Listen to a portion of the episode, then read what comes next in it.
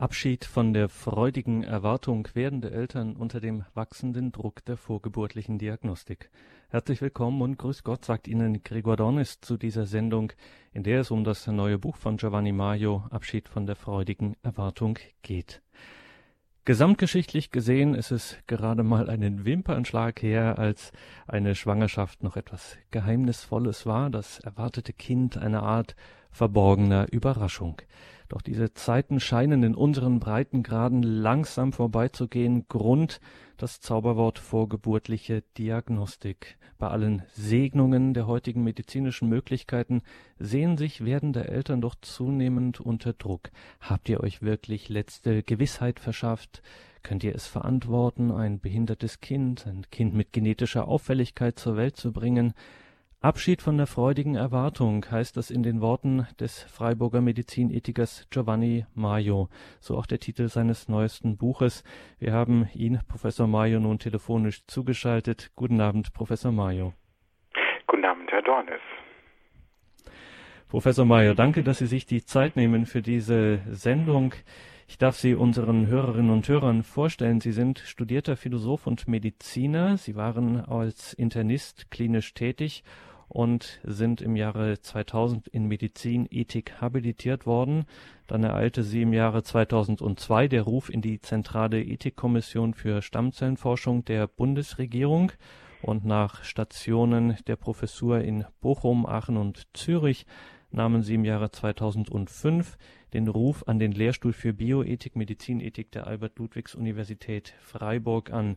Sie sind dort im interdisziplinären Ethikzentrum in Freiburg auch Direktoriumsmitglied und Direktor des Instituts für Ethik und Geschichte der Medizin. Sie sitzen in verschiedenen Ethikkommissionen und Beiräten. Unter anderem sind Sie Mitglied des Ausschusses für ethische und juristische Grundsatzfragen der Bundesärztekammer und seit 2010 beraten Sie in dieser Ihrer Profession der Medizinethik, der Bioethik auch die Deutsche Bischofskonferenz. Professor Mayo, Sie wollten Arzt werden und das sind Sie auch geworden und Sie waren ja auch in der Praxis tätig, eben als Internist waren Sie unterwegs und irgendwie scheinen Ihnen im Laufe der Zeit ethische Fragen Ihres Berufsstandes des Arztes wichtig geworden zu sein. Was war da los? Nun, ich wollte Arzt werden, gerade weil mich der Mensch interessiert hat. Ich wollte zum Menschen, ich wollte etwas für den Menschen tun, weil mich äh, der Mensch in seiner Hilfsbedürftigkeit immer gereizt hat, mich angesprochen hat und ich viel über ihn wissen wollte. Und äh, ich habe diesen Menschen in meinem Medizinstudium nur ähm, als äh, ja, Zusammenspiel von Enzymen und Muskelansätzen kennengelernt, aber nicht äh, bezogen auf seine ähm, existenziellen Fragen. Und das hat mir gefehlt in diesem Studium und deswegen habe ich noch während meines Medizinstudiums mich der Philosophie zugewandt, weil ich ähm, den Körper mit dem Geist verbinden wollte. Das war mein Ansinnen. Und wenn ich dann in die Praxis gegangen bin, so doch mit dem Lebensziel über diese existenziellen Fragen schreiben zu wollen, darüber tiefer nachdenken zu wollen. Aber ich wollte erst die Lebenswelt dieser Menschen kennenlernen. Ich wollte eintauchen in die Welt der Menschen, die sich nicht selbst helfen können, um weiter diese Fragen nach dem Sein des Menschen vertiefen zu können. Das war mein Weg über vieles in diesem Menschsein und diesen existenziellen Fragen, auch der Verbindung von Körper, Geist oder was ist der, der, Mensch überhaupt. Vieles von dem wird heute auch in dieser Thematik gestreift werden. Aber wenn Sie das schon so offensiv sagen, dann müssen wir das natürlich gleich am Anfang mal fragen. Ein Mediziner spricht von Geist des Menschen. Was würden Sie denn darunter verstehen? Ja, ich verstehe darunter ähm, die Erkenntnis, dass jeder Mensch im Grunde sich auf Ziele ausrichtet. Äh, jeder Mensch kann nur bezogen auf Ziele existieren. Er kann nur existieren, wenn er eine Hoffnung hat, wenn er etwas im Sinne hat, was aus ihm werden soll. Ein Mensch, der nur von jetzt auf nachher lebt, ist im Grunde eine Existenz, äh, die irgendwann aufgeweckt werden wird durch Schicksalsschläge, durch Krankwerden, durch äh, wieder Gefahrnisse, die jeden Menschen ereilen. Und insofern ist für mich der Mensch als Mensch ein geistiges Wesen, jeder Mensch, weil wir nicht anders können, als auf den Geist sein. Und Geist nicht im Sinne, dass wir dann anfangen, philosophische Traktate zu lesen, sondern im Sinne dessen, dass wir alle im Grunde die Sinnfrage stellen, ob wir wollen oder nicht, die kleinen und großen Fragen stellen. Und insofern hat mich in der Medizin diese einseitige Orientierung an seinem Körper, den man gar nicht mal als Leib, sondern nur als Körper wahrgenommen hat und die Ausblendung dieser Sinnfragen, die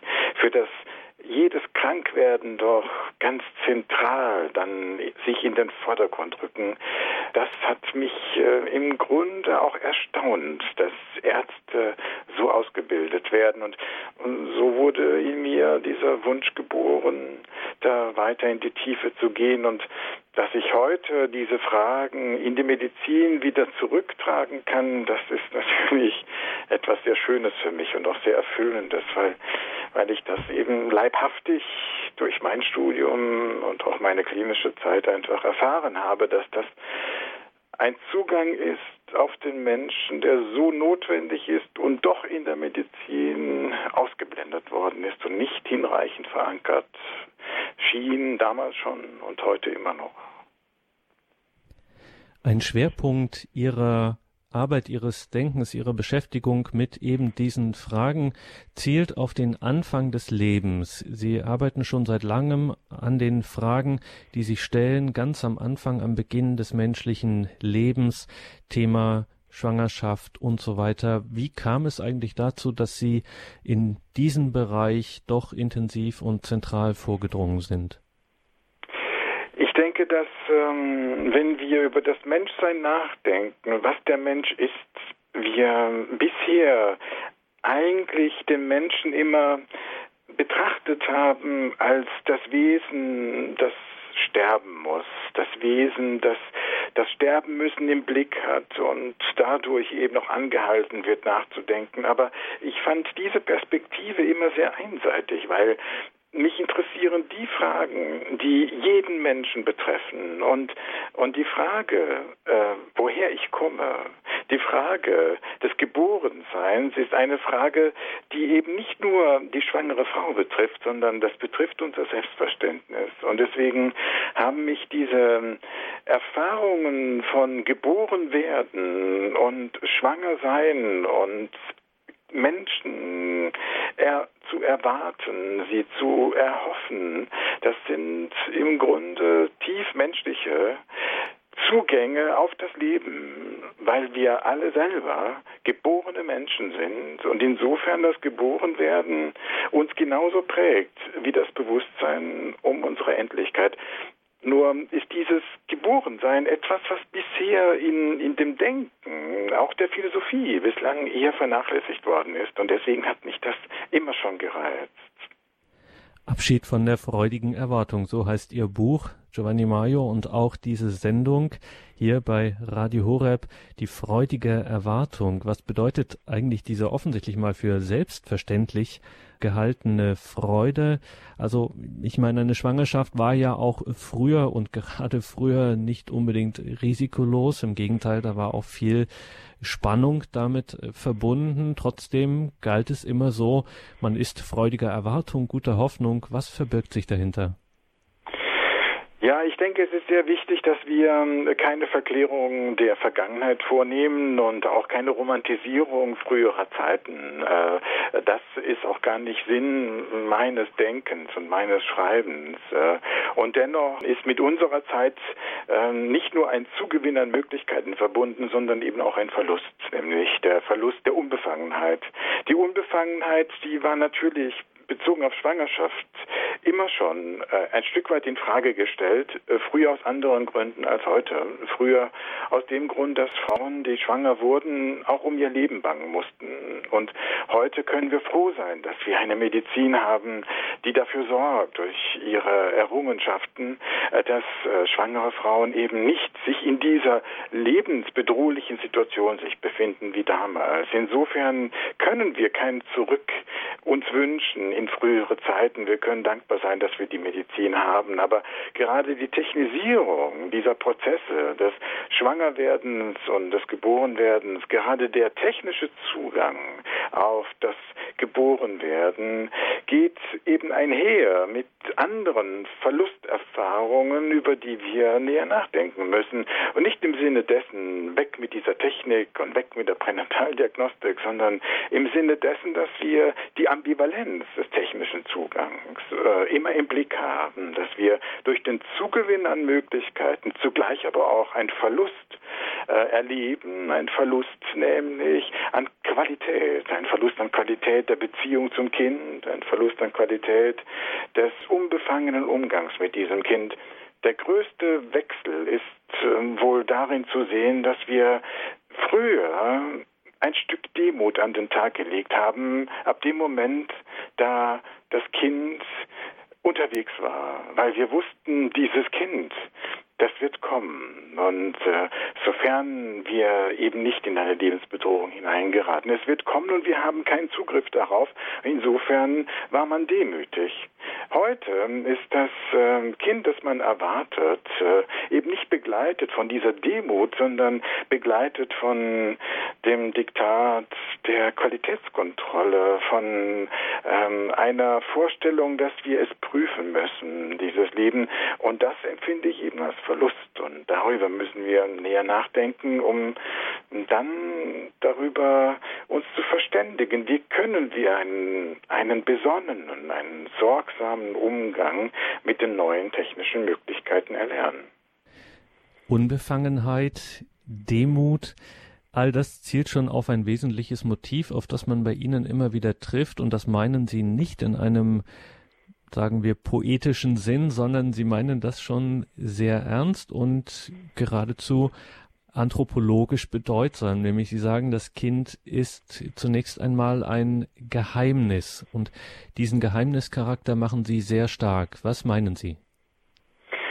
Ja, ich denke, dass wir durch die Vernaturwissenschaftlichung der Lebenswelten und durch die Technisierung der Lebensvorgänge wie Geburt und Tod, wir einen rationalistischen Zugang auf das Leben gewonnen haben. Das heißt, dass wir das Leben von Anfang bis zum Ende eben äh, unter dem Aspekt der Zweckrationalität und äh, der Funktionalität zu sehr betrachten. Und wir Grundempfindungen verlernt haben, die meine ich wieder zurückkehren müssen, wenn es um Leben geht und erst recht um menschliches Leben, nämlich Empfindungen wie Achtung, wie Ehrfurcht, wie Rührung, wie berührt sein. Und gerade die Geburt eines Menschen, das ist eine Erfahrung, bei der wir, wenn wir genauer hinschauen, immer noch, wenn wir wissen, da ist ein neuer Mensch geboren, dann halten wir den Atem an. Es ist wie wenn die Welt kurz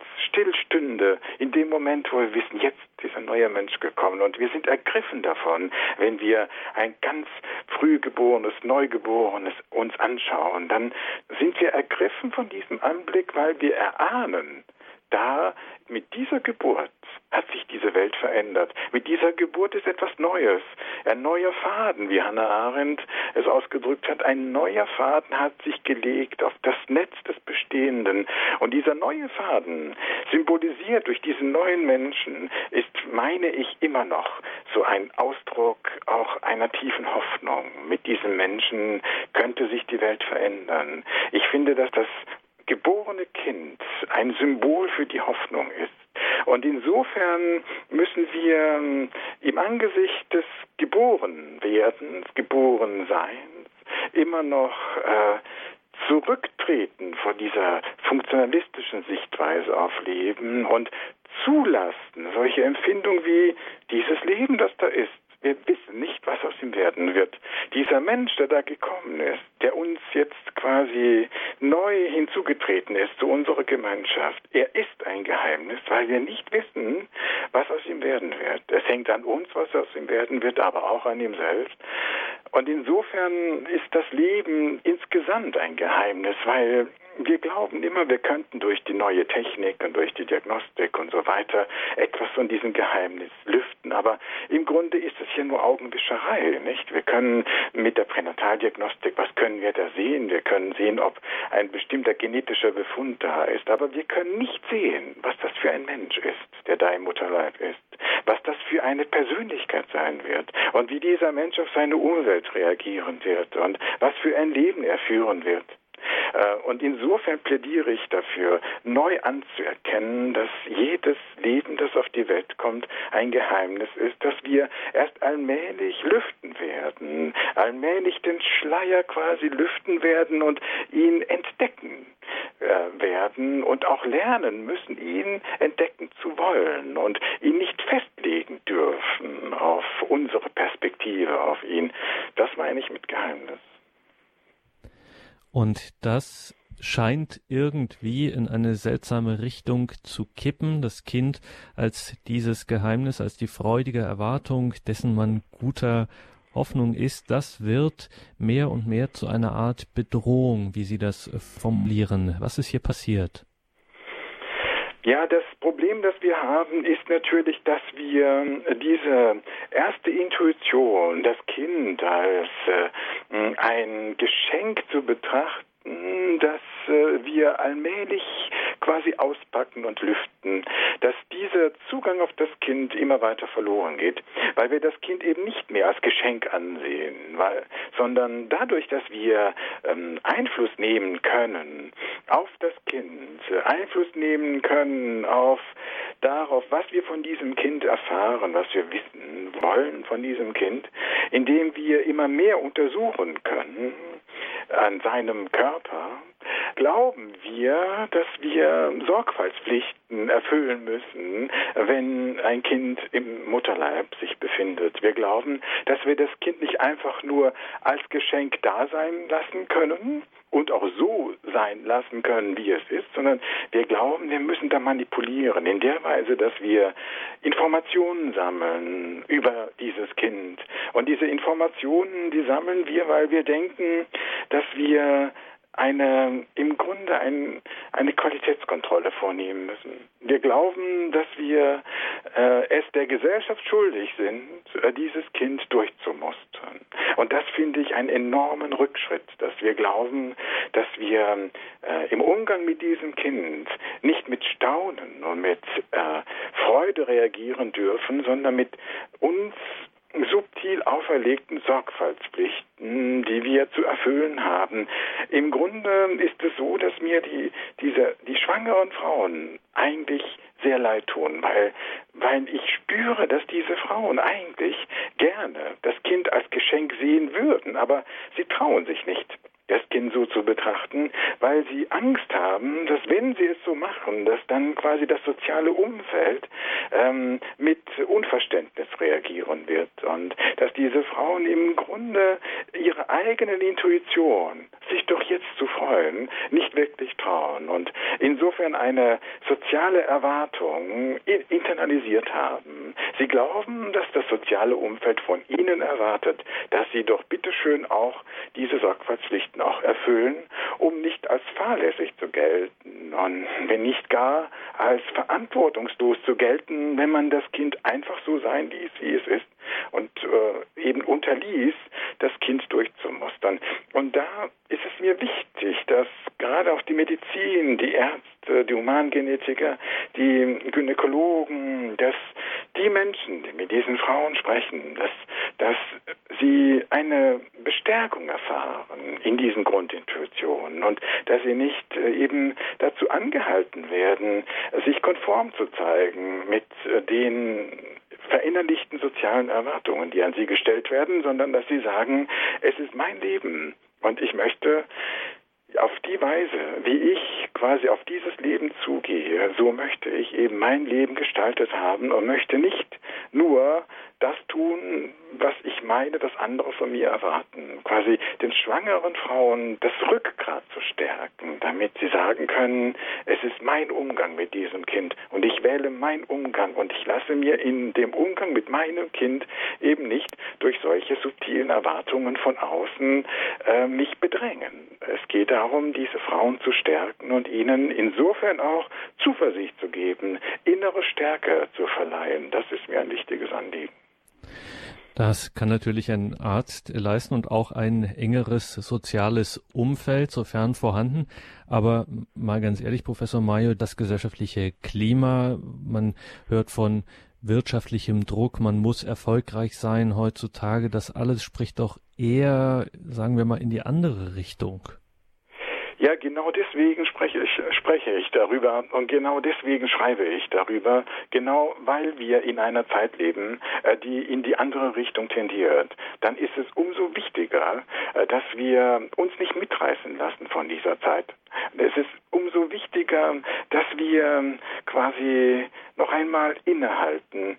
Mir ist eine Ethik der Besonnenheit wichtig. Mir ist es wichtig, dass wir in ethischen Kategorien denken, nicht im Sinne von Verboten und, und Verordnungen, sondern im Sinne einer Besonnenheit, dass wir realisieren müssen, bevor ich etwas mache, muss ich nochmal in mich gehen. Ich muss nochmal nachgedacht haben. Ich muss nochmal überlegen, was bin, was ist mir wichtig im Leben?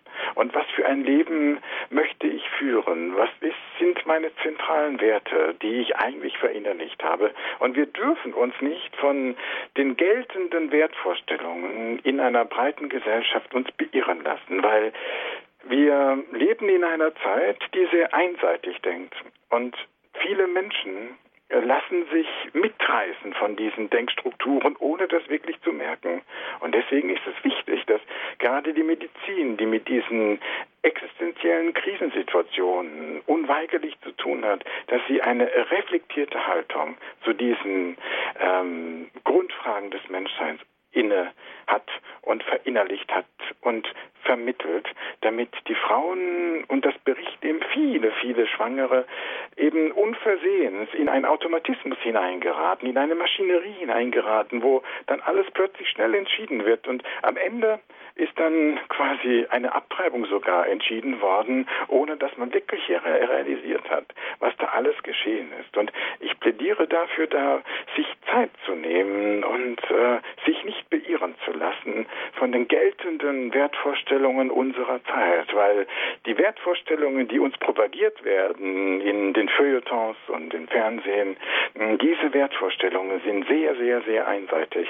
Und ich finde, dass wir da eben Gegenstimmen brauchen, die verdeutlichen, dass äh, es ein, ein gesunder Umgang mit dem ungeborenen Leben ist, äh, dieses Leben mit, mit Ehrfurcht, mit Achtung, mit Rührung äh, anzunehmen und sogar bedingungslos anzunehmen, ohne es mustern zu müssen. Und Viele Frauen würden vielleicht gerne so fühlen, so denken, aber sie trauen sich nicht. Deswegen sehe ich da durchaus auch ein großes Potenzial, wenn wir diese Gedanken, diesen Zugang auf das Leben äh, mit Entschiedenheit weiter vertreten, dass dann auch die Menschen, die nicht ganz sicher sind, die unsicher sind, die zaudern, die nicht genau wissen, wie sie sich verhalten sollen, dass wir diese Menschen eben bestärken können in einem positiven Sinn, meine ich.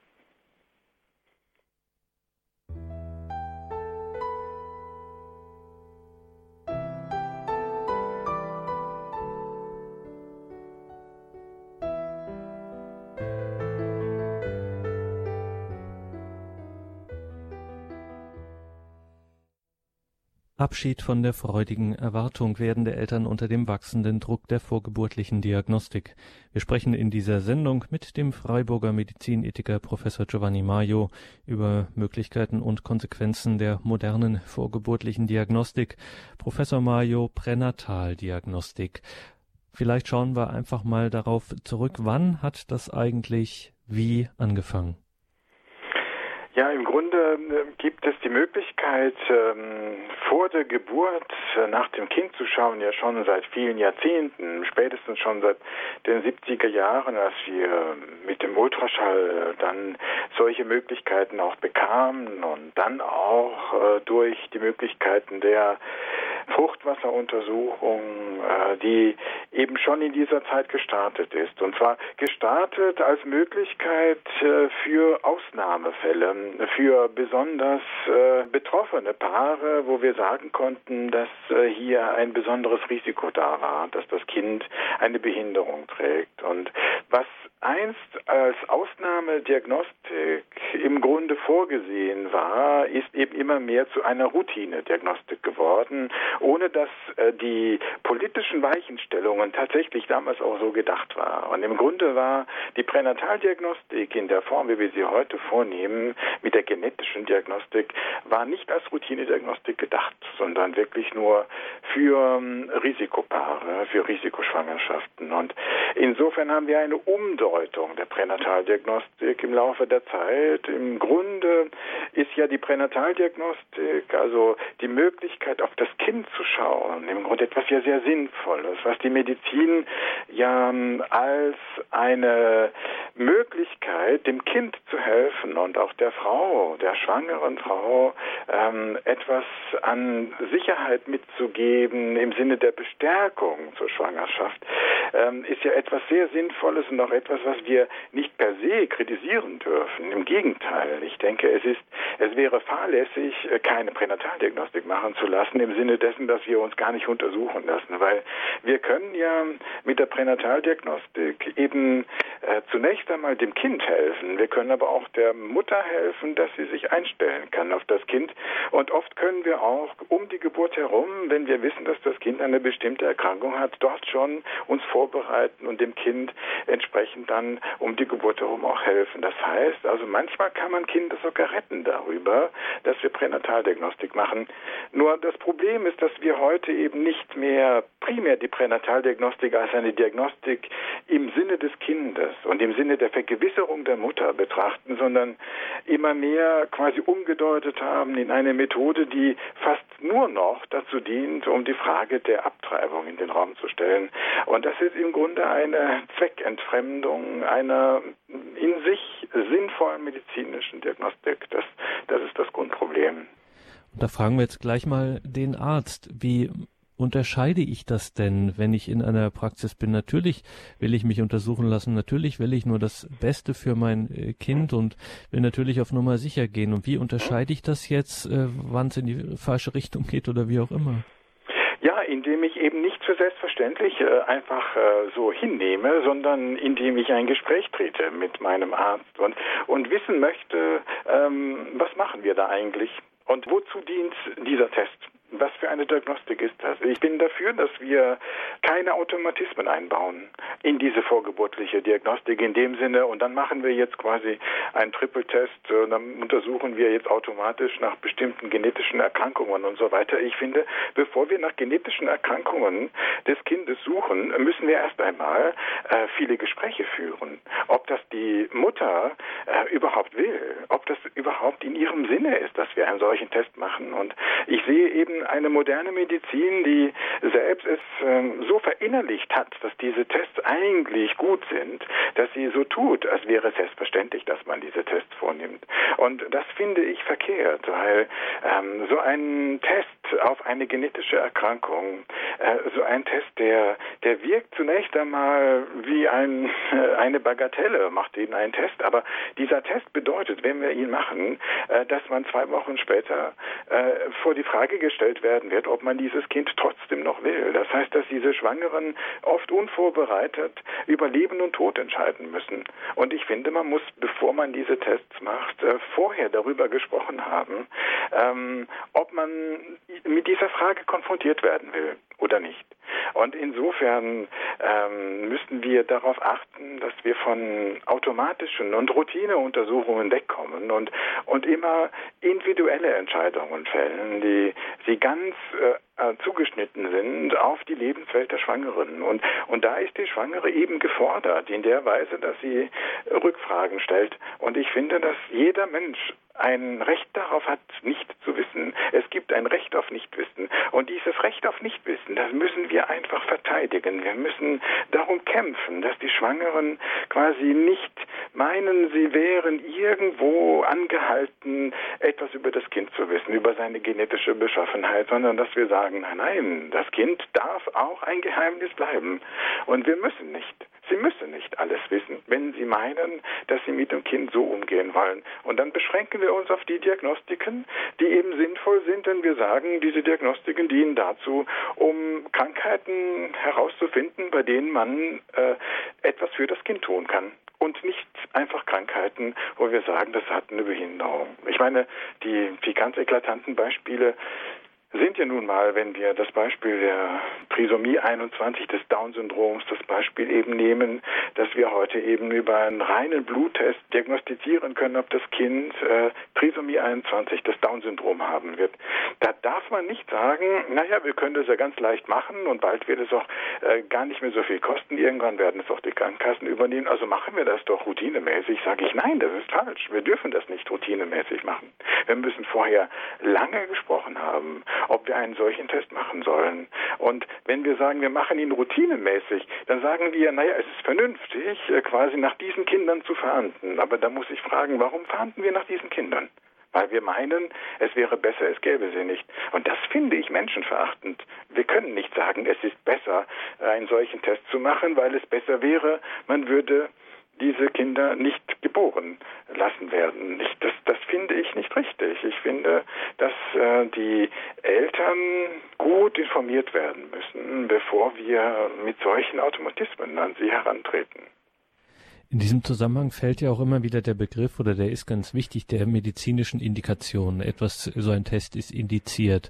Vielleicht können Sie uns das als Mediziner nochmal erklären, was ist damit in dem Zusammenhang gemeint?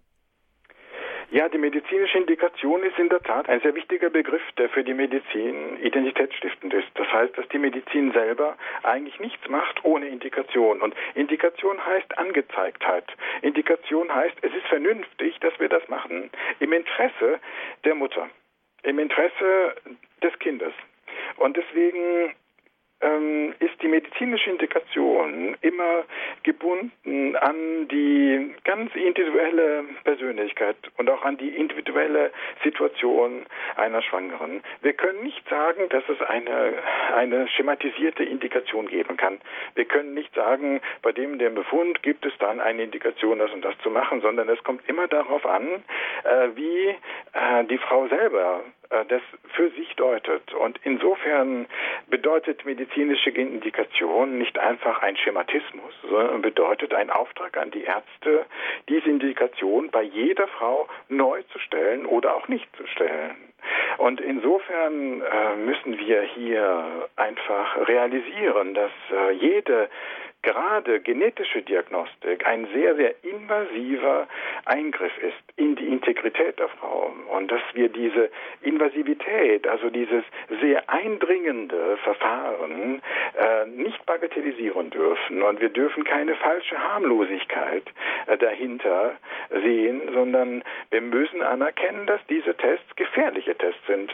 Und insofern sie einen sehr, sehr ausführlichen Abwägungsprozess durchlaufen haben müssen, bevor sie überhaupt äh, dann zur Anwendung finden, diese Tests, meine ich. Nun ist ja die allgemeingesellschaftliche Erfahrung, dass es ohnehin um das Arzt-Patient-Verhältnis in unseren Tagen nicht allzu vertrauensvoll und ausführlich und ja äh, bestellt ist. Also ich glaube, das durchschnittliche Hausarzt-Patient-Gespräch ist, glaube ich, in Deutschland auf, äh, beträgt so neun Minuten. Ähm, das hört sich natürlich nach einer Ziffer an, die jetzt für das, wofür Sie plädieren, nämlich so eine ausführliche Beratung nicht gerade ähm, geeignet ist. Ja, das ist vollkommen richtig, dass äh, die Struktur strukturellen Bedingungen, unter denen die Ärzte arbeiten müssen, leider ähm, diesen Desiderat, dass man eine sprechende Beziehungsmedizin gestaltet mit Menschen, die in der Krise sind, und das sind schwangere Frauen. Sie sind natürlich hier in einer Lebenskrise, wenn irgendein auffälliger Befund da ist. Dass diese strukturellen Bedingungen dem entgegenstehen. Und umso mehr ist es eben notwendig, dass wir darauf verweisen, äh, dass wenn wir den Ärzten nicht die Freiräume geben, hier sich Zeit zu nehmen und diese, dieses Gespräch mit den Schwangeren auch entsprechend honoriert wird und entsprechend auch äh, eingefordert und gewertschätzt wird von den strukturellen Vorbedingungen her, dass wir dann eben im Grunde diese Frauen in eine ausweglose Situation hineintreiben lassen. Und dass diese Frauen im Grunde, wenn da nicht jemand ist, der ihnen Mut zuspricht, der ihnen einen weisen Rat erteilt, in aller Ruhe, nachdem er mit der Frau länger gesprochen hat, einen weisen Ratschlag erteilt, wenn wir das nicht ermöglichen, dann äh, werden wir einfach äh, letztlich zulassen, dass Frauen das, was sie da erfahren, erleben, als wirkliches Schicksal erlebt haben werden und wir im Grunde ihnen nicht gerecht geworden sein werden. Insofern ist das nicht ein idealistisches Sahnehäubchen, sondern im Angesicht der tiefen Not, die die Schwangeren empfinden, wenn sie Sorge haben um die Schwangerschaft, müssen wir investieren. Und zwar investieren in die Beziehung, in, in die Gespräche, aber auch investieren in, in Reflektiertheit. Und mh, mm, wenn wir das nicht machen, dann, dann sorgen wir dafür, dass diese Frauen am Ende Entscheidungen treffen, die vielleicht eben nicht ein Leben lang tragen, sondern die diese Frauen belasten, oft ein Leben lang belasten und sie hinterher sich immer wieder fragen, wie konnte es sein, dass ich so entschieden habe. Und das muss man verhindern. Und das kann man verhindern, indem wir realisieren, dass alles, was mit Schwangerschaft und Geburt zu tun hat, im Grunde etwas mit Beziehung zu tun hat. Es sind einfach ähm, Beziehungsgehalte, die hier wichtig sind. Es ist ein Beziehungsgeschehen und, und Beziehungen können wir nicht quasi nach Fließband abhaken, sondern da müssen wir Räume schaffen, damit man diesen Beziehungen gerecht wird. Jetzt ist das Stichwort Schicksal gefallen. Sie sprechen von Beziehungen. Zu Beziehungen gehört auch immer ein großes Maß an Freiheit und genau das verspricht und verheißt ja eigentlich die vorgeburtliche Diagnostik, dass sie nämlich äh, eine Entscheidung ermöglicht oder befördert, sozusagen Argumente liefert, Kriterien, was auch immer. Ähm, ist es nicht eine geradezu Einschränkung oder beraubt sich eine Frau nicht der eigenen Freiheit und ihrer eigenen Mündigkeit, wenn sie da nicht, wir sagen es mal so im Jargon, auf Nummer sicher geht?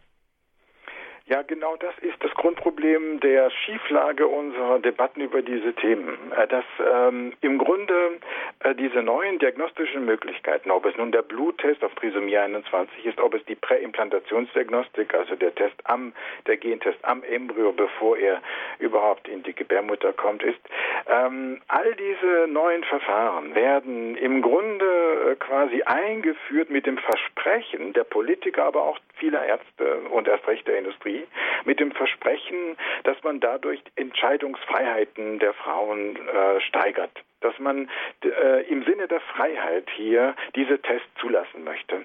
Aber wenn wir tiefer nachdenken, äh, müssen wir realisieren, dass diese versprochene Freiheit eben, wenn diese Tests dann da sind, äh, sich umkehrt äh, in einen impliziten Zwang. Das heißt, am Anfang werden diese Tests über Freiheitsrhetoriken eingeführt und dann entwickeln diese Tests sozusagen eine soziale Erwartung an die Frauen, dass wenn diese Tests ja auch schon möglich sind und nicht gefährlich und nicht teuer, dass dann ja doch man erwarten darf, dass die Frauen sie, sie dann ja auch anwenden, weil es irrational erschiene, sie dann nicht in Anspruch zu nehmen. Das heißt, wir sorgen eben für neue Erwartungen an die Frauen. Wir sorgen für ein neues soziales Klima. Und diese Testmöglichkeiten, äh, sie sorgen für das Klima einer Ausmusterungslogik dass wir glauben, es sei vollkommen normal, dass man Kinder ausmustern darf. Es sei vollkommen normal, dass wir eben Kinder zunächst einer Prüfung unterziehen, bevor wir Ja zu ihnen sagen. Und wir erkennen gar nicht, was für ein Rückschritt das ist, äh, weil im Grunde wird dir suggeriert, als wäre es eigentlich ganz rational, vorher zu schauen, was das Leben dieses Kindes eigentlich zu bieten hat, bevor man Ja zu dem Kind sagt. Weil aus rein ökonomischer Sicht nämlich äh, erschiene es irrational, wenn wir wissen, das Kind wird eine schwere Behinderung tragen, die Eltern werden dann sehr viele ihrer Lebensoptionen nicht mehr realisieren können, dann erscheint das aus unserer heute so ökonomisch geprägten Sicht quasi irrational, wenn man dann dennoch Ja zu diesem Leben sagt. Das heißt, es geht gar nicht mehr darum zu sagen, jede Frau soll für sich entscheiden, sondern wir haben in unserer ökonomisch geprägten Gesellschaft eigentlich entschieden, dass es Leben gibt, dass es sich lohnt, aufrechterhalten zu werden und Leben gibt, bei dem es eigentlich rational vorzugswürdiger ist, es nicht aufrechtzuerhalten. Also das ungeborene Leben wird in, äh, ohne dass es jemand wirklich so artikuliert, immer mehr wie so wie eine Art Aktie behandelt. Wie eine Aktie, bei der man entscheiden soll, mh, hm, ob wir sie noch äh, halten, diese Aktie, oder eben lieber verkaufen, lieber absetzen, diese Aktie.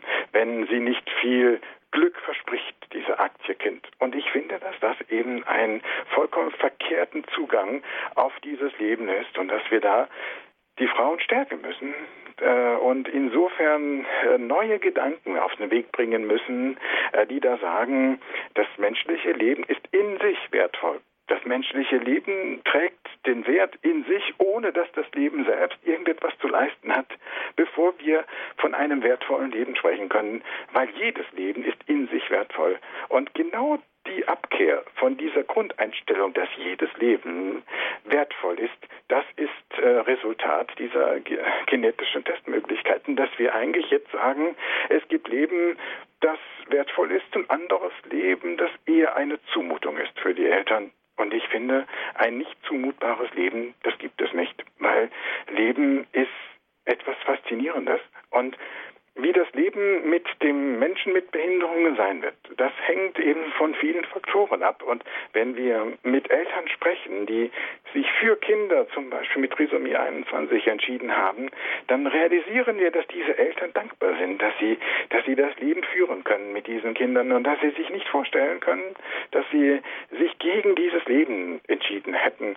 Und ich finde, dass man da diese schwangeren Frauen eben in Kontakt bringen muss mit den anderen Menschen, die diese Erfahrung gemacht haben, damit sie dann realisieren, dass es ähm, zu einfach gestrickt ist, was ihnen suggeriert wird, dass wir sagen können, naja, es gibt Leben, dass es sich lohnt, aufrechterhalten zu werden und Leben, wo es sich nicht lohnt. Ich finde, diese Frage, sie darf sich nicht stellen, weil sonst würden wir dazu übergehen zu sagen, ein Mensch mit Behinderung ist äh, nichts anderes als ein vermeidbares Übel. Und ich finde, es gibt keine Menschen, die vermeidbar sind und erst recht nicht Menschen, die ein Übel darstellen, sondern jeder Mensch ist so gemeint, wie er ist.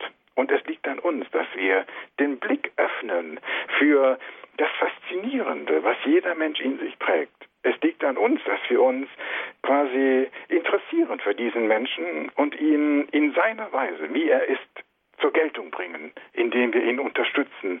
Und dann erkennen wir das Besondere an diesem Menschen, auch wenn er nicht quasi die Erfolgsparameter und Leistungskategorien erfüllt, die wir sonst glauben, als Notwendigkeit für ein gutes Leben äh, veranschlagen zu müssen. Aber ein gutes Leben ist nicht gebunden an solche Qualitäten, die wir meinen, jetzt äh, quasi verabsolutieren zu müssen, sondern ein gutes Leben ist ein Leben, das sich in einer guten Gemeinschaft weiß. Und daher hängt es an uns, ob diese Menschen glücklich werden oder nicht. Ein gutes Leben, darüber sprechen wir dann auch noch. Lassen Sie uns vielleicht noch mal über dieses jedes menschliche Leben ist wertvoll, es ist vor allen Dingen schützenswert. Da würden Ihnen ja im Grunde alle zustimmen. Und es würde sich irgendwann herausstellen, das Problem fängt nur da an, wo setzt man jetzt den Beginn des menschlichen Lebens an. Bevor wir darüber sprechen, nochmal die ganz dumme Frage auch an einen Medizinethiker. Warum ist eigentlich aus ethischer Sicht jedes menschliche Leben eigentlich unbedingt schützenswert, so wie es auch ja unser Grundgesetz vorsieht und die europäische Rechtsprechung und überhaupt der allgemeine Konsens. Aber wodurch ist das eigentlich begründet? Ja, das ist allein darin begründet, dass wir als Vernunftwesen gar nichts anderes sagen können und gar nichts anderem zustimmen können, als dass wir sagen, ein jedes Leben, ganz gleich, welche Qualität, welche Fähigkeit das Leben hat, ist in sich zu schützen, weil wir selber uns als freie Menschen fühlen wollen. In der Weise, dass wir sagen, ich kann nur dann mich frei fühlen, wenn ich das Bewusstsein habe, dass ich, sollte ich nachher einen Unfall haben, ich dann durch diesen Unfall nicht plötzlich dann zur Sache geworden sein werde, dass ich im Bewusstsein und in dem Vertrauen leben kann, dass ich als Mensch jederzeit geachtet werde, ganz gleich, ob ich jetzt nachher eine Behinderung haben werde oder nicht. Und vor allem, dass ich weiß, es gibt mich deswegen, weil etwas unfair letztlich letztlich etwas in mir ist, was äh, unverfügbar sein muss. Das heißt, ich existiere, weil ich unverfügbar bin. Ich existiere nicht, weil ein anderer Mensch das Recht gehabt hätte, mich auszusuchen oder mich zu manipulieren oder zu bestimmen, wie ich zu sein habe, genetisch zu sein habe, sondern ich kann mich nur dann als freier Mensch empfinden, wenn ich weiß, äh, dass äh, ich aus unverfügbaren Vorgaben entstanden bin, auf die kein anderer Mensch Einfluss nehmen durfte weil ich schon in einem Embryonalstadium unverfügbar war und geschützt war. Wenn ich das aufgebe, und ich sage, naja, im Embryonalstadium darf man mit mir machen, was man will und erst danach, wenn ich dann geboren bin, dann nicht mehr, dann würde ich ja zulassen, dass andere Menschen quasi bestimmen dürfen, wie ich äh, genetisch ausgestattet sein soll. Und das würde kein vernünftiger Mensch haben wollen. Insofern ist diese, diese Unverfügbarkeit, diese grundsätzliche Unverfügbarkeit eines jeden Menschen eine Voraussetzung dafür, dass wir uns als freie Menschen empfinden können.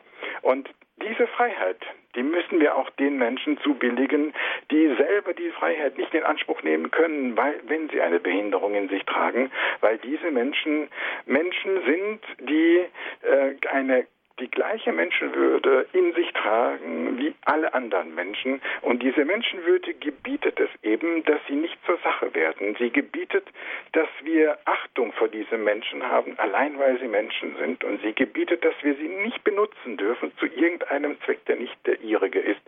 Das ist Resultat und äh, Anerkenntnis der aufklärerischen Philosophie von Kant begründet als Menschenwürdegarantie, aber letztlich im Christentum schon immer so gesehen, nur dann in der Aufklärung säkularisiert worden. Und von diesem Gedanken dürfen wir nicht abkommen, im Interesse aller Menschen.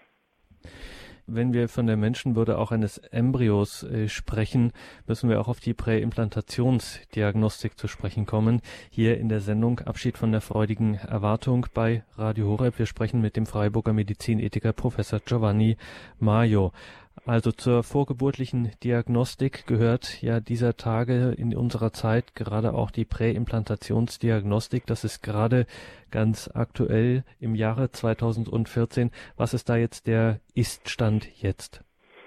Ja, der Iststand ist der, dass es äh, einzelne Kommissionen geben wird, die darüber befinden werden, aber dass diese Kommissionen, äh, bei denen man den Antrag auf die Präimplantationsversorgung stellen wird müssen, dass diese Kommissionen im Grunde vollkommen heterogen sein werden, dass diese Kommissionen eigentlich keine Möglichkeit haben, ab dem Moment, wo Eltern sagen, es ist für uns unzumutbar, schwanger zu werden, mit dem Embryo bei äh, diesem Gen Befund, äh, dass im Grunde man äh, es den Paaren überlassen wird, wie sie selber die schwere genetische äh, Belastung definieren, was für sie eine schwere genetische Belastung ist oder nicht. Das heißt, wir haben über äh, die Zulassung der Präimplantationsdiagnostik auch in unserem Land äh, jetzt eine Rückverlagerung der Entscheidung darüber, welches Leben leben darf und welches nicht, haben wir eine Verlagerung dieser Entscheidung an die Eltern.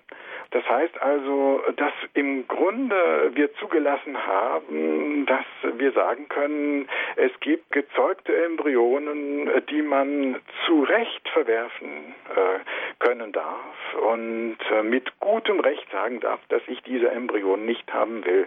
Ich finde, dass das eine moralische Bewertung von existierendem Leben ist und im Grunde eine Etablierung eines lebensunwerten Lebens, was wir eigentlich bisher nie wollten. Aber über die Präimplantationsdiagnostik haben wir ein solches Urteil verhängt über bestimmte Embryonen. Und insofern äh, ist das aus meiner Sicht ein großer Rückschritt und wir werden sehen, dass ähm, das, was quasi politischerseits als ganz große Ausnahmefälle etikettiert worden ist, eben im weiteren Zuge sich auch da ähm, so etablieren wird, dass es fast schon natürlich werden wird, dass wenn man schon künstliche Befruchtung vornimmt, dass man dann diese Tests vornimmt. Und Insofern ist es wichtig, dass man dann ganz offen über diese Probleme spricht und äh, auch davor warnt, dass wenn wenn das auch da zu einer zu einem solchen Automatismus kommt und ähm, dass wir dann natürlich schon auch quasi es umso rechtfertigungsbedürftiger ansehen werden, wenn Menschen mit Behinderungen nach künstlicher Befruchtung auf die Welt kommen. Damit spielen Sie eigentlich auch dem Dammbruch-Argument in die Hände. Wie kommt denn das eigentlich, dass das erfahrungsgemäß immer so ist? Also es geht immer damit los, dass es eigentlich heißt, das ist eine Ausnahmegeschichte. In ganz, ganz besonderen Fällen machen wir das. Und kaum ist so eine Praxis da, etabliert sie sich, droht eben auch zu einer Art Automatismus, zur Routine zu werden. Wie kommt das?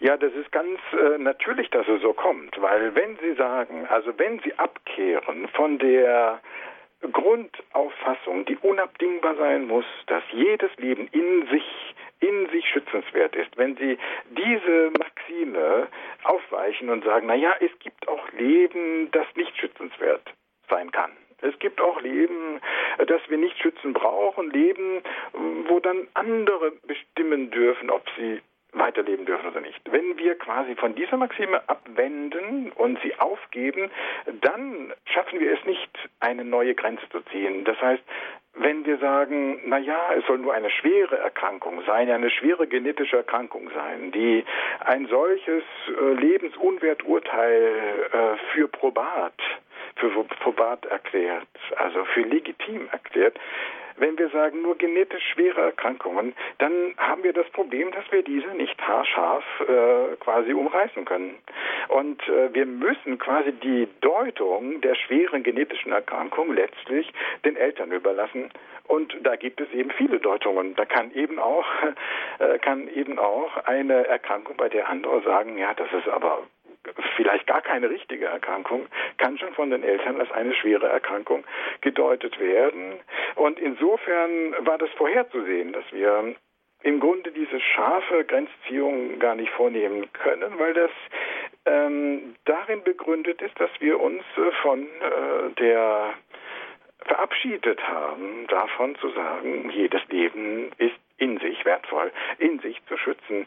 Deswegen dürfen wir jetzt nicht äh, blind werden für das, was sich jetzt ereignet und so tun, als wäre es selbstverständlich, dass man solche Selektionsinstrumente jeden Tag dann äh, im Grunde äh, in den Alltag umsetzt, sondern wir müssen da neu darum werben, dass ein Mensch mit Behinderung eine Bereicherung für die Gesellschaft ist in der Weise, dass dieser Mensch eben Ausdruck der Vielfalt unserer Gesellschaft ist und nicht eben eine Schwundstufe oder eine Ausnahmeerscheinung ist. Der Mensch mit Behinderung ist keine Ausnahmeerscheinung, er ist Ausdruck des Menschseins und mh, mm, Ausdruck der Vielfalt menschlicher Existenzformen. Und daher müssen wir den Blick auf die Menschen mit Behinderungen ähm, neu wenden und in ihnen nicht diese Ausnahmeerscheinungen sehen, vor denen man sich zu fürchten hat, sondern in ihnen das erkennen, dass sie so gemeint sind, wie sie sind und wir daher uns solidarisieren müssen mit diesen Menschen und nicht so tun dürfen, als wäre es rational, dass wir Präimplantationsdiagnostik vornehmen. Abschied von der freudigen Erwartung werdende Eltern unter dem wachsenden Druck der vorgeburtlichen Diagnostik. Darüber sprechen wir heute mit dem Autor des gleichnamigen Buches, Professor Giovanni Maio, Medizinethiker aus Freiburg. Liebe Hörerinnen und Hörer, wir würden uns sehr freuen, wenn Sie sich hier einbringen, in dieser Sendung hier Ihre Fragen stellen, Ihre Anmerkungen, vielleicht auch Ihre Kritik an dem, was Sie gerade gehört haben. Für alles das sind wir offen. Rufen Sie uns an. Nach einer Musik sind wir dann gleich wieder hier in dieser Sendung mit Giovanni Maio. Abschied von der freudigen Erwartung.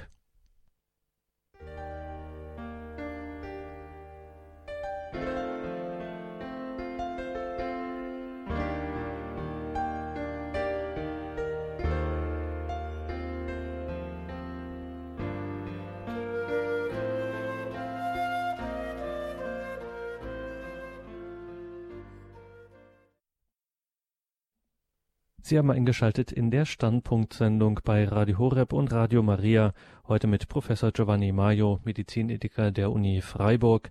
Wir sprechen über die Chancen, die Konsequenzen, die Risiken der vorgeburtlichen Diagnostik, Abschied von der freudigen Erwartung, der Titel unserer heutigen Sendung. Wir machen den Anfang bei Herrn Frank. Guten Abend, Herr Frank. Von wo aus rufen Sie uns an? Guten Abend von Öhringen. Mhm. Öhringen, das liegt bei Heilbronn.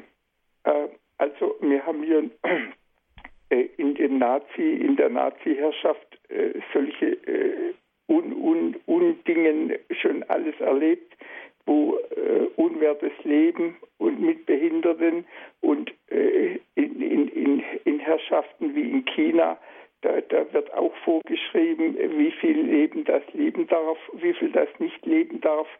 Das ist alles so furchtbar. Und äh, im, im Grunde genommen in, haben wir heute das irgendwie in, ab, in abgemilderter Form. Heute will man die Ehe zerstören, die Familie zerstören, äh, äh, die Kinder wegnehmen, den Eltern lauter so Zeugs. Das ist also unmöglich. Und das kann nur kommen, weil die Leute überhaupt sich von Gott abwenden und überhaupt nichts mehr glauben und die meinen, sie können alles selber machen, sie sind gescheiter wie Gott.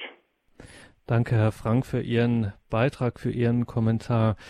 Das äh, bringt mich zu einem Punkt, Professor Mayo, der auch sehr wichtig ist, weil man das auch Ihnen, Sie sind ja sehr viel unterwegs, auch in der Öffentlichkeit, immer wieder sagt, na ja, Ihre Argumentation ist ja stark religiös auch. Jetzt sind Sie kein Theologe, sondern Sie sind Medizinethiker und es ist besonders interessant zu hören, dass Sie sagen, nein, meine Argumentation ist nicht unbedingt äh, religiös, wenngleich sie natürlich ähm, Anklänge hat, aber das ist für jeden Menschen einsehbar, äh, was ich hier sage.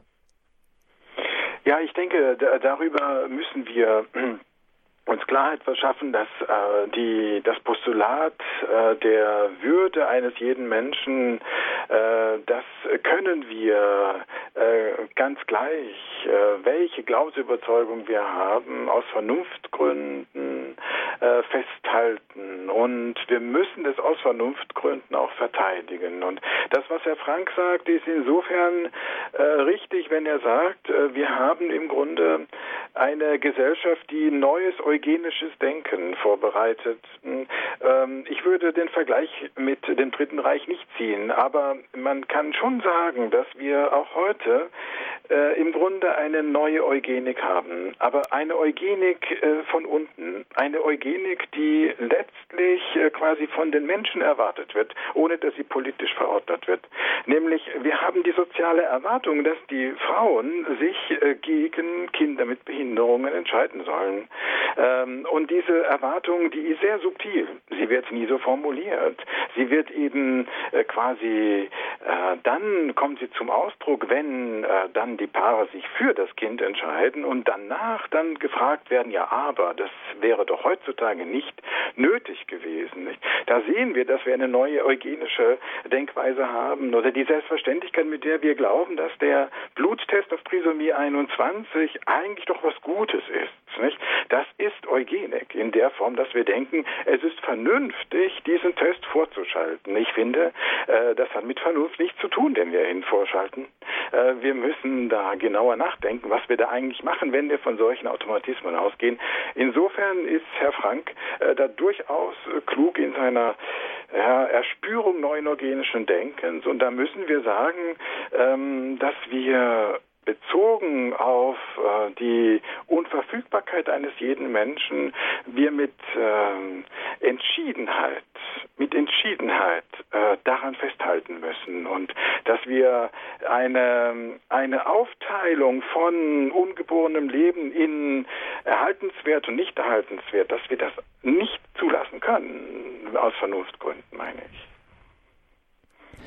Danke, Herr Frank. Alles Gute nach Üringen. Wir gehen weiter zu Frau Kaufmann. Von wo aus rufen Sie uns an? Guten Abend, Frau Kaufmann. Von Mainz. Also ich möchte dazu sagen, dass der Mensch aus Leib und Seele besteht. Und die Seele ist sicher vollkommener auch beim Embryo, wenn selbst der kleine Embryo noch nicht ausgebildet ist, aber die Seele ist perfekt da. Und äh, in dem Zustand, wenn eine Diskussion anfängt, darf ich leben oder nicht, dann fühlt sich die Seele davon schon betroffen. Mhm. Und es kann schon Störungen im weiteren Leben geben. Ja, vielen Dank, Frau Kaufmann. Ich finde es klasse, ja. dass, Sie, dass Sie das so sagen, äh, dass äh, der Embryo eine Seele hat. Damit äh, äh sagen Sie das Wesentliche. Wir können die Seele nicht sehen. Wir können die Seele auch unter dem Mikroskop nicht sehen. Wir können den Embryo, wenn wir ihn anschauen, dann können wir nicht erkennen durch das, was wir sehen, ähm, dass dieser Embryo, äh, wenn wir bedenken, dass wir alle einst Embryonen waren, dass dieser Embryo ein Mensch im Werden ist und nicht ein zukünftiger Mensch, sondern ein Mensch im Werden. Das können wir nicht sehen, aber wir können, weil wir vernünftige Menschen sind, äh, genau das aus diesem Embryo herauslesen lesen, wenn wir uns vergegenwärtigen, dass wir alle aus diesem Stadium hervorgegangen sind. Insofern dürfen wir da nicht den Naturwissenschaften äh, die äh, Deutungshoheit überlassen, ob der Embryo Mensch ist oder nicht, sondern wir müssen anerkennen, dass wir, ähm, wenn wir sagen, der Mensch fängt erst später an, nach der Befruchtung, dann äh, werden wir in widersprüchliche äh, Thesen uns letztlich verfangen. Und äh, insofern gibt es nur eine ähm, rational begründbare äh, These, von der aus wir sagen müssen, dass die einzige ähm, aus meiner Sicht wirklich vertretbare äh, Anfangspunkt des Menschseins in der Befruchtung liegt. Und insofern müssen wir sagen, dass ab dem Moment, wo wir Embryonen verwerten und verwerfen und beurteilen und äh, äh, uns ihrer entledigen, dass wir da äh, dem Menschsein etwas antun, äh, weil wir alle selber einst Embryonen waren und wir nicht äh, gewollt haben können, äh, dass man am Anfang unserer Existenz so mit uns umgegangen wäre. Das würde kein Mensch eigentlich haben wollen. Insofern bin ich da ganz Ihrer Auffassung und insofern müssen wir das neu, neu vertreten und ähm, auch ähm, darum werben, weil der Embryo das Problem ist, dass man dass man ihn nicht sehen kann und das, was man da sieht, äh, uns so fremd erscheint. Und, und da müssen wir sagen, dass das Wesentliche wir eben nicht äh, wirklich mit dem Mikroskop, mit den naturwissenschaftlichen Methoden erkennen können, sondern das Wesentliche ist ähm, die Vergegenwärtigung dieser Potentialität, dieser Möglichkeiten, die in ihm stecken. Und das ist etwas Metaphysisches. Ähm, und das, das müssen wir stark machen, meine ich. Danke, Frau Kaufmann. Und jetzt gehen wir direkt ins Epizentrum dieser Sendung. Wir gehen nach Freiburg zu Frau Vogelsang. Grüß Gott. Ja, grüß Gott.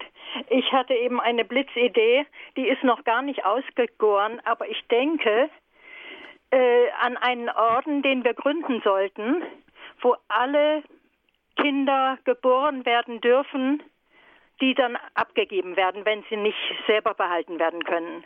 Dass ein Orden sich um diese Kinder kümmert, die sonst irgendwie ausgesondert würden. Und ich denke, dass vielleicht wird jemand auf diese Idee dann gebracht und das weiterführen. Ich bin selbst schon äh, im 80. Lebensjahr, also für mich kommt es nicht mehr in Frage, leider, leider. Ja. So ja, Das erinnert auch so ein bisschen an eine frühere äh, Praxis, dass man bei Ordensfrauen zum Beispiel ungewollte, in Anführungszeichen Abgelegt ungewollte hat. Kinder ja, genau, dann vor die Tür vor gelegt die hat. Ja. gelegt hat. Hm. ja, und sowas denke ich mir, dass die da wirklich dann auch gut gepflegt werden und so lange leben dürften, wie sie eben Gott gewollt sind. Danke, Ja, Frau Vogelsang, für diesen Beitrag. Ja, vielen Dank, Frau Vogelsang. Ich denke, es ist eben wichtig, dass wir ähm, trotz dieser Entwicklungen, die wir jetzt besprochen haben, äh, nicht ähm, in Resignation äh, übergehen, weil das, was ich erlebe, äh, im Umgang gerade auch mit den jungen Studierenden im Hörsaal, die Ärztinnen und Ärzte werden wollen, das ist für mich eigentlich sehr ermutigend, weil diese jungen Menschen, sie möchten genau das, ja, sie möchten sich eigentlich für das Leben einsetzen. Sie werden nur durch die Strukturen davon abgehalten und, und sie glauben, dass sie das eigentlich nicht wirklich vertreten dürfen in einer Zeit, in der man viel von, von Freiheit spricht und unter Freiheit meint, dass jeder tun und lassen darf, was er will, ohne Rücksicht darauf, was andere eigentlich einfordern, nämlich ihr Lebensrecht. Äh, ich, ich sehe eigentlich ähm, die Situation heute nicht, nicht so negativ, sondern ich sehe so viele Signale, auch der jungen Generation. Ähm, und ich sehe auch Paare, ich sehe Paare, die eben nicht quasi fest gewillt sind, jedes Kind mit Behinderung abzutreiben, sondern Paare, die nicht genau wissen, was sie sich äh, zumuten können und was sie auch den Nachbarn zumuten dürfen und die ähm, hadern mit sich. Und, und diese Paare, die müssen wir bekräftigen und ihnen äh, nicht nur finanzielle, sondern auch moralische Unterstützung bieten, indem wir eben zum Ausdruck bringen, dass wir das als Akt der Humanität empfinden, wenn man sagt, jedes Leben darf leben, dass das ein, dass das etwas ist, was wir hochschätzen müssen und, und diese Paare nicht bestrafen dürfen mit Fragen, ja, aber muss das heute noch sein, sondern kollektiv dafür eintreten müssen, dass diese Paare gewertschätzt dafür, dass sie eine solche lebensbejahende Einstellung haben, die wir natürlich nicht erzwingen können. Aber je nachdem, wie unsere Signale sind, werden diese Paare eben dann doch weil viele wissen es nicht genau, wie sie sich verhalten sollen, eben doch äh, Ja zum Leben sagen. Es hängt an uns ein Stück weit.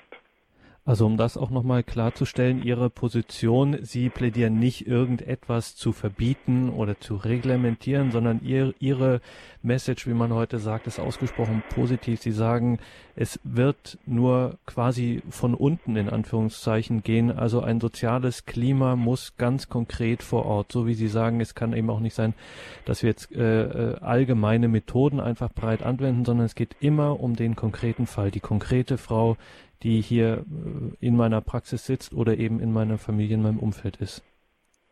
Ja, es ist wichtig, wir letztlich äh, den Menschen äh, nicht als Einzelwesen betrachten dürfen, der quasi ähm, eine Einstellung verinnerlicht hat, äh, die er ähm, ganz gleich wie das Umfeld ist, einfach vertritt, sondern der, der Mensch reagiert ähm, mit äh, seinen Einstellungen immer auf das, was von außen an ihn auch mit herangetragen wird. Es gibt keine, keine atomistischen Vorstellungen von Autonomie, äh, sondern Autonomie, das, was ich will, ist immer Resultat dessen, was ich erfahre. Erfahre im Umgang mit anderen. Und daher plädiere ich für ein Gemeinschaftssinn. Ich, ich plädiere für, für ein gemeinsames, gemeinsames Wirken äh, in einem positiven Sinn. Und ich glaube, dass wir über Verhängung von Strafe und Verboten letztlich diese Lebensbejahung, um die es mir geht, nicht erreichen können. Wir können das nicht über Verbote erreichen, sondern wir müssen das erreichen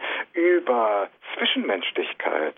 Äh, wir müssen das erreichen über Zuversicht spenden, äh, über Solidarität mit der Not dieser Frauen. Diese Frauen sind in Not, in eine existenzielle Not hineingeraten.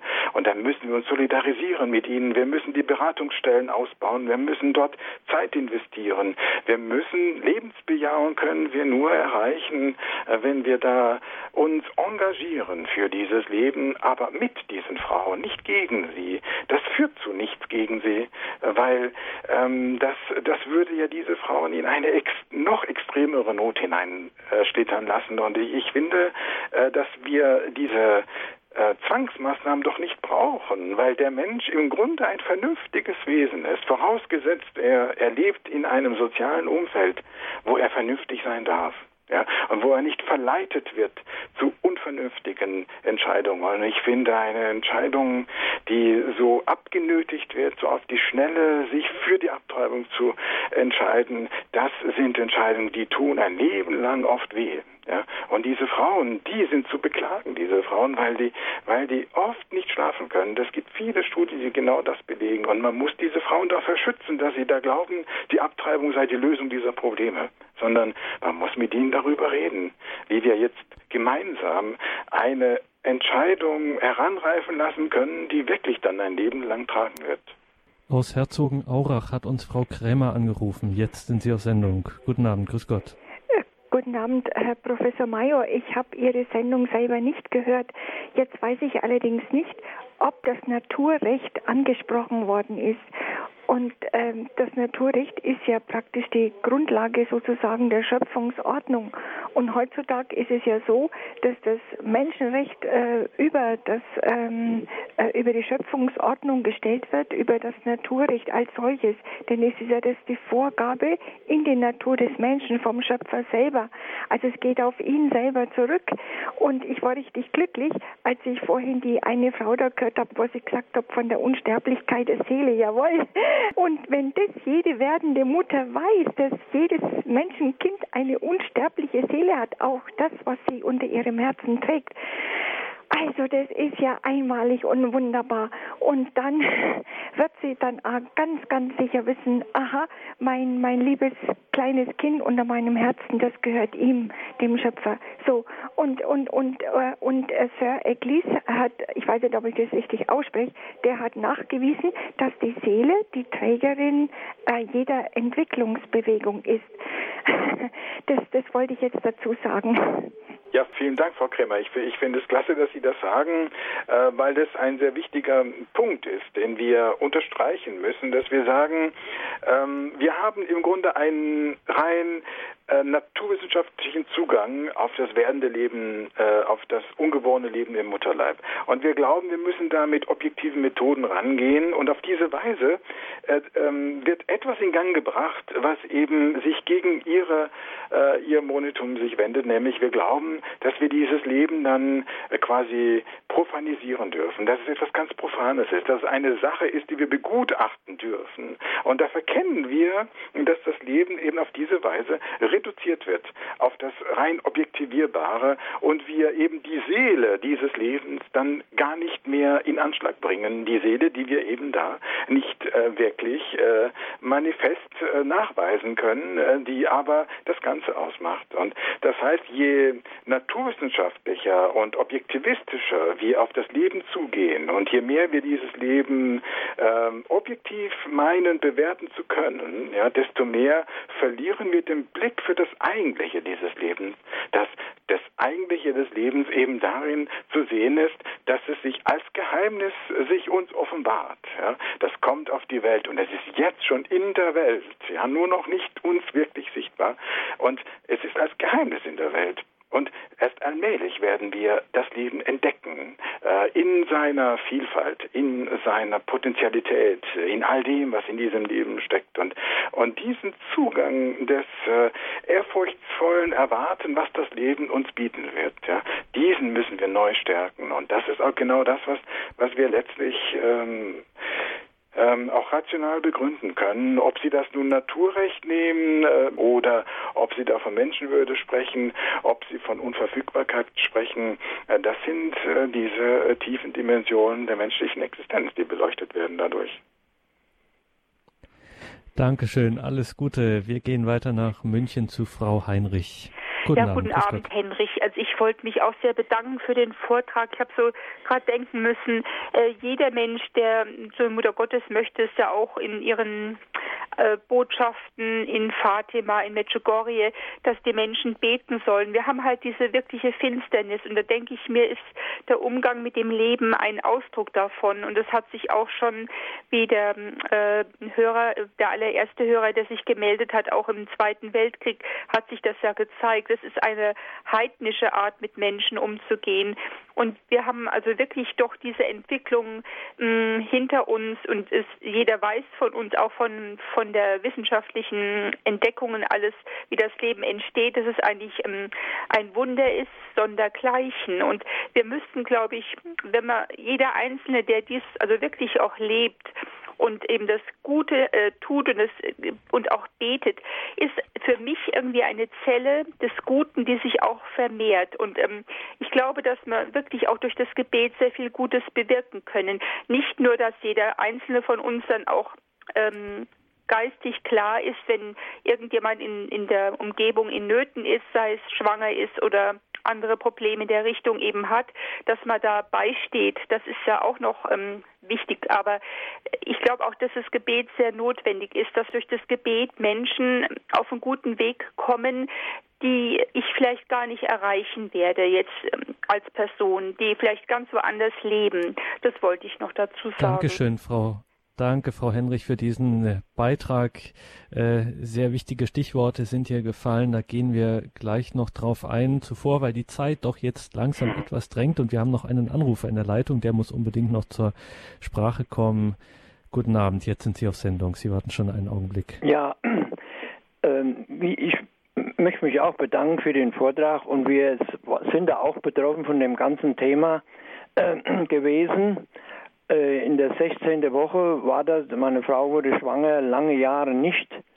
Und äh, dann war ich so glücklich, war mir so glücklich, ist sie endlich schwanger geworden.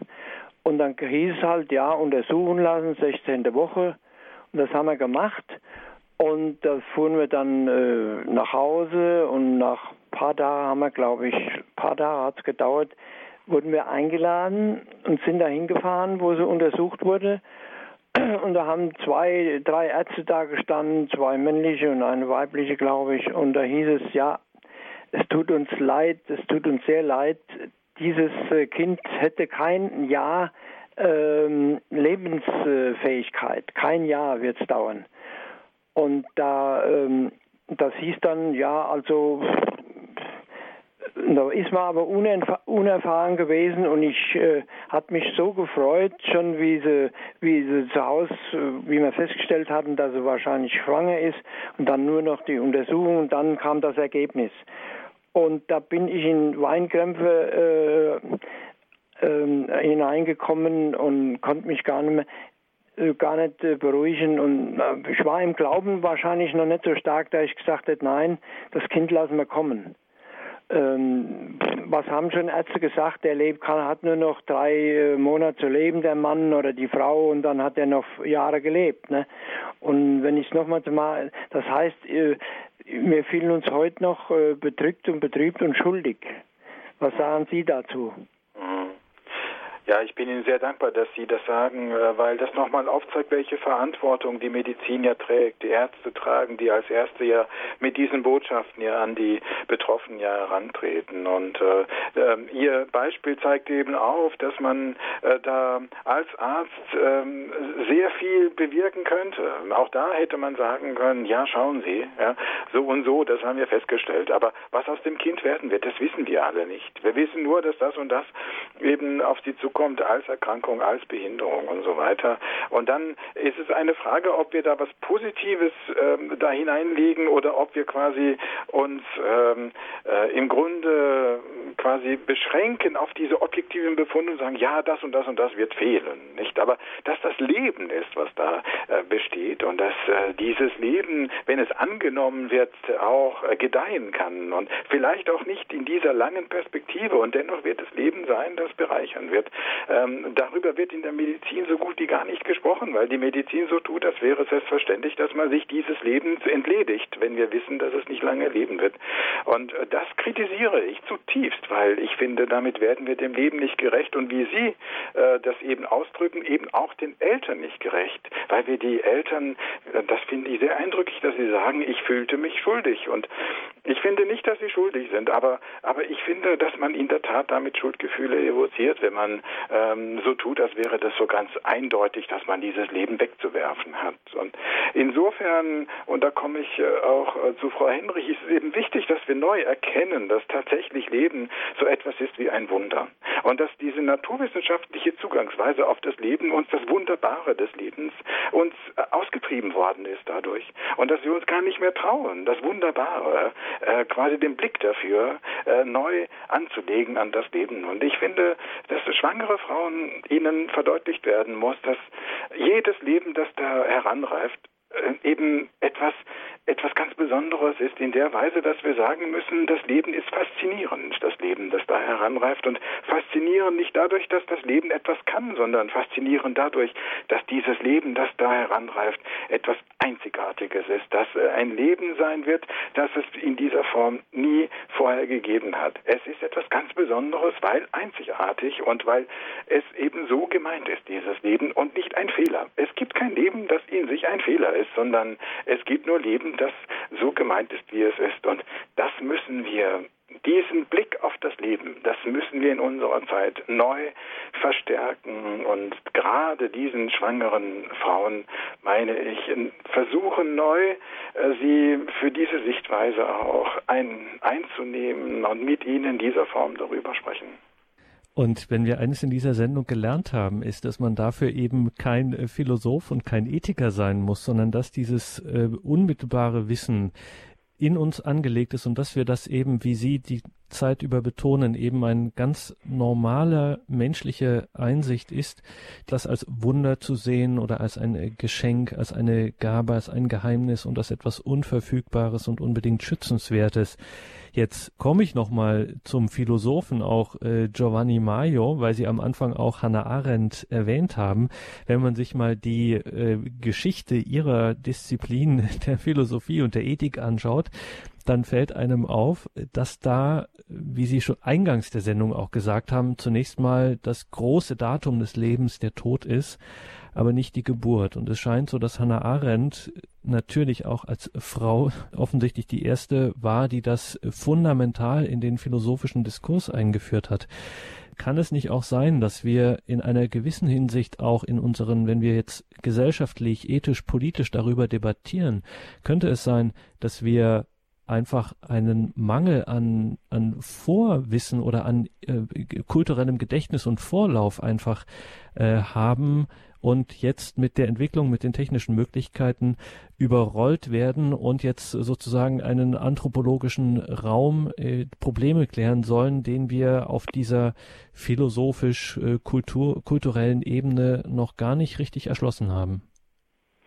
Ja, wir haben das Problem äh, in der Tat, äh, Herr Dorn, ist, dass wir in einer Zeit leben, in der wir dem Diktat der Machbarkeit folgen. Äh, in einer Zeit, in der wir ähm, dadurch, dass Dinge möglich geworden sind, wir glauben, dass wir diese Möglichkeiten auch nutzen müssten und dabei in einen Aktionismus hineingeraten, in so eine Art Sedativum der, der Dynamik. Alles ist ganz dynamisch, ohne dass wir tatsächlich so etwas schaffen wie, wie Besinnung und wie eine besonnene Haltung. Haltung einzunehmen. Wir meinen, dass wir nicht die Zeit und die Räume dafür haben, um Besonnenheit walten zu lassen im Umgang mit diesen Dingen, die jeden Menschen betreffen. Und daher äh, meine ich, dass jeder Mensch im Grunde diese Einsichten haben kann, sofern man ihn aufschließt dafür und Räume schafft dafür. Und wir anerkennen müssen, dass eben das Geborenwerden, die Schwangerschaft etwas ist, was den Menschen ein Leben lang prägen wird. Dass das etwas ist, was ähm, letztlich ein Stempel aufdrücken wird. Und insofern wir diese,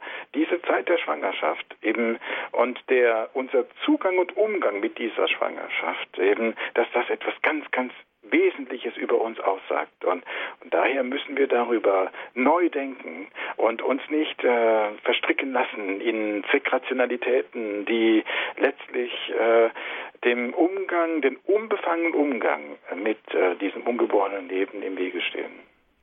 Abschied von der freudigen Erwartung werdende Eltern unter dem wachsenden Druck der vorgeburtlichen Diagnostik. Das war das Thema in der heutigen Standpunkt-Sendung.